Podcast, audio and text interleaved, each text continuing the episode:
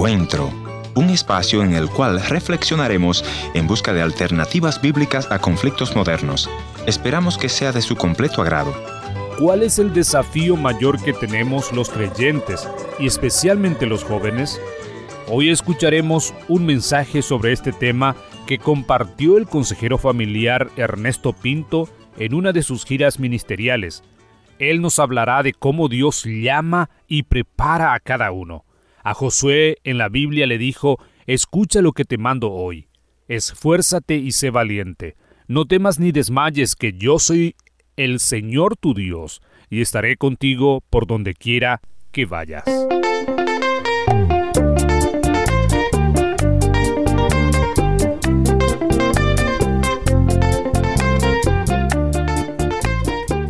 Bienvenidos al encuentro de hoy, soy su amigo Heriberto Ayala. Antes de escuchar nuestro tema del día, me gustaría recordarles nuestra dirección en internet www.encuentro.ca. Visítanos allí y busque nuestro contacto si desean comunicarse con nosotros o si desea encontrar más recursos que te ayudarán en tu vida espiritual y familiar. Ahora vamos a escuchar al consejero familiar Ernesto Pinto hablando a una audiencia juvenil mientras visitaba uno de los países de Centroamérica. Escuchemos. ¿Cuál es el desafío mayor que, tienen los jóvenes, que tenemos nosotros como, vamos a decir como creyentes, pero particularmente los jóvenes? El desafío mayor que tenemos nosotros es creer que Dios está con nosotros en toda circunstancia. Voy a repetirte eso el desafío mayor en nuestro corazón es creer que Dios está con nosotros en toda circunstancia. Lo hemos leído en la escritura, pero no lo creemos. Y por eso no actuamos de acuerdo a la capacidad intelectual y de ministerio que Dios nos ha dado a cada uno de nosotros. Ustedes no son decoración en la iglesia. Los jóvenes no son una plantera como esta. Los jóvenes son instrumentos de Dios de impacto a la sociedad. Ahora bien, lo que tenemos que entender es que hay etapas en la vida que tenemos que ir superando. Cuando pases por las aguas, dice Isaías, yo estaré contigo. Por los ríos no te abnegarán. Cuando pases por el fuego no te quemarás. Ni la llama arderá en ti. Comienza con la frase, no te va a pasar nada porque yo estoy contigo. ¿Que vas a tener dificultades? ¿Que vas a tener luchas? Por supuesto que sí. Por eso dice Pablo, le escribe a Timoteo y le dice, no tenemos, Dios no nos ha dado un espíritu de cobardía, sino un espíritu de poder, de amor y de dominio propio. Dice que Dios nos ha dado, oiga bien, Dios nos ha dado un espíritu, no de cobardía, sino de poder, de amor y dominio propio.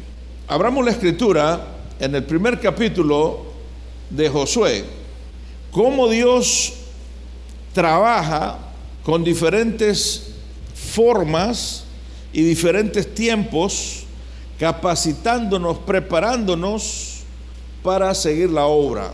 Y la obra va a seguir completamente diferente a como fue hace 30 años, 20 años. Ténganlo completamente seguro que los desafíos que Dios te trae a ti son completamente diferentes a los que yo tuve hace 20, 30 años. Tengo 45 años de estar sirviendo al Señor. Y he visto cómo muchas generaciones se pasan la batuta. Ahora bien, hay por lo menos dos textos centrales en Josué que la iglesia repite muchas veces. El primero está en el capítulo 1, versículo 9 y el segundo está en Josué 24, 15, donde Josué le dice al pueblo, ahora defínanse ustedes a quién van a servir. Y yo les digo esta noche, defínanse ustedes a quién quieren servir. Si sirven a la vanagloria de las redes sociales, si sirven a la mundanalidad de las redes sociales o quieren servir a Dios a través de las redes sociales, que hay una diferencia enorme. Ahora bien, para definir en nuestra mente a quién debemos de servir, debemos de entender quiénes somos y de dónde venimos. ¿Cuántos son hijos de Dios? Entonces todos venimos a Cristo Jesús enlodados, sucios, ¿cierto? debemos de saber de dónde venimos. Sabemos que estamos acá por la gracia y la misericordia de Dios, pero que tenemos el derecho legal de ser llamados hijos de Dios. Cierto que hicimos cosas muy malas tal vez antes, no honramos al Señor, pero ahora nosotros tenemos la conciencia de que de a, a quién nosotros servimos. Todo lo que pienso y todo lo que hago es para exaltar tu nombre, gran rey. Todo lo que pienso y todo lo que hago es para exaltar tu nombre, gran rey. Quiero servirte con mucha pasión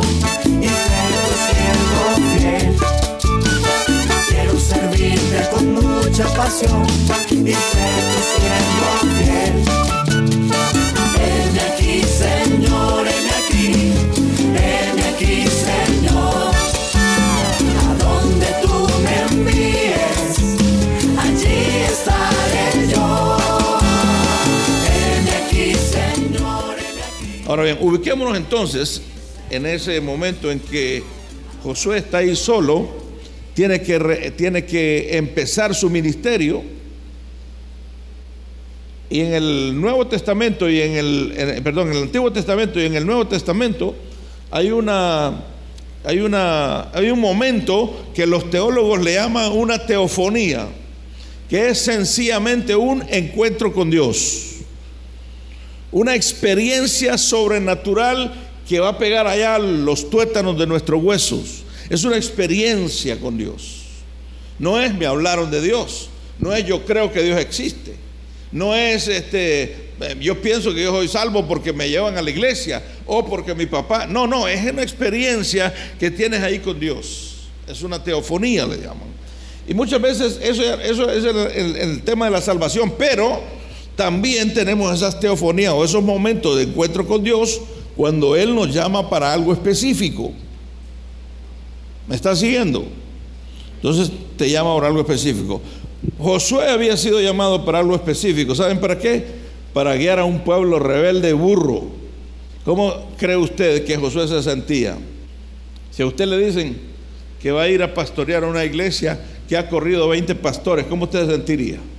Este pueblo que les estoy hablando, Moisés estaba allá recibiendo las, las tablas de la ley y ellos estaban abajo haciendo una orgía. Y vino Moisés y les quebró las tablas, ¿recuerdan? Ya no, no, era un pueblo fácil. Ellos vieron milagros portentos, vieron que de noche había una columna de fuego que les guiaba, hasta la canción dice eso, ¿verdad? La día les daba una, una, una, una sombra especial. Yo estoy con ustedes, es lo que Dios les estaba diciendo. Yo voy con ustedes donde quiera que vayan. Ahí van. No se les envejecieron los zapatos, imagínense usted. Qué bonito sería, ¿verdad? Tenemos entonces en el capítulo 1 de Josué lo que nosotros llamamos una teofonía de llamamiento a Josué.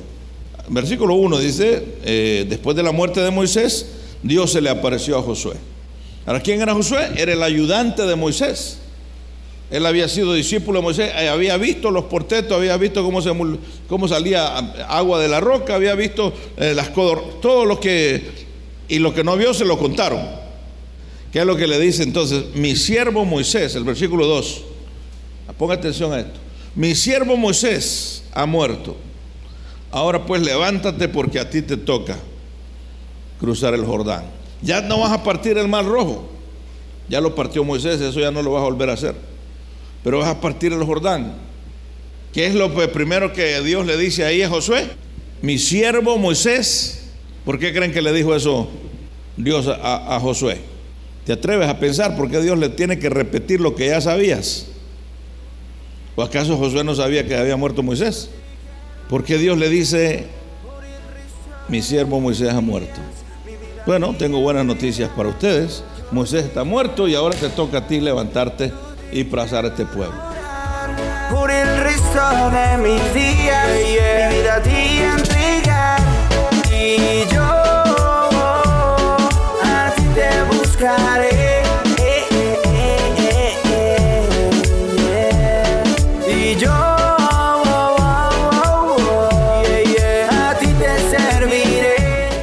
Veamos entonces qué es lo que el Señor cuida y que pide a la iglesia que cuidemos. Le dice, a Josué, mi siervo, tenés que estar consciente que ya no vas a poder seguir con los milagros de Moisés. Ya no vas a poder seguir contando el cuento de que abrieron la peña, ya no. Ahora tenés que abrir vos el, río ese, ¿verdad? El Jordán. Es que abrirlo y pasarlos. Y ahí en el camino yo te voy a guiar, yo voy a estar contigo. Entonces, en medio de esa, de esa, de esa, cuestión, tú empiezas a entender el propósito por el cual Dios te llamó. Sí, yo he estado sentado escuchando la palabra, escuchando a los líderes, escuchando a los ancianos, escuchando al pastor, pero ahora el Señor me llama a hacer algo a mí. Y es, puede ser muy práctico. Mira lo que Dios le dice a Josué, no solo le dice, mi siervo Moisés ha muerto, sino que le dice, esfuérzate. Muy interesante que en el original, él le dice a, Josué, yo quiero que seas hombrecito. Quiero que te pongan los pantalones ahora. Y jóvenes, ahora que ustedes están en esta edad, quiero que sean hombrecitos y mujercitas. Para decir no a lo que tienen que decir no. Para conservarse puros hasta el momento del matrimonio. Eso es tener carácter cristiano. Y entonces lo primero que le dice es, sé hombrecito, esfuérzate, el versículo 6, esfuérzate y sé hombrecito, porque tú vas a repartir a este pueblo. Entonces, para entender el propósito, tenés que conservar la palabra caliente en tu corazón, en tu mente. No hay otra manera. Cuando vienen las dificultades, las luchas, nos reflejamos en esa palabra de Dios. Porque la realidad se enfrenta a través de la palabra de Dios. ¿Cuál es tu realidad? Ahí vas a encontrar la solución, te lo aseguro. El último esfuerzo te lo encuentran en el 9, que es el que ustedes conocen. ¿Qué le dice? Mira que te mando, que te esfuerces y seas valiente. No temas ni desmayes, porque Jehová tu Dios estará contigo en donde quieras que vayas. ¿Mm? No temas, esfuérzate en creer que yo te voy a acompañar. Recuérdate a ti mismo que te he llamado para, para, para repartir, te he llamado para que conserves la palabra y te he llamado para que me creas a mí, que yo voy a suplir todas tus necesidades. ¿Cuántas? todas tus necesidades, no tus caprichos, no tus deseos, sino todas tus necesidades. Yo estoy contigo. Esfuérzate en creerme que yo estoy contigo.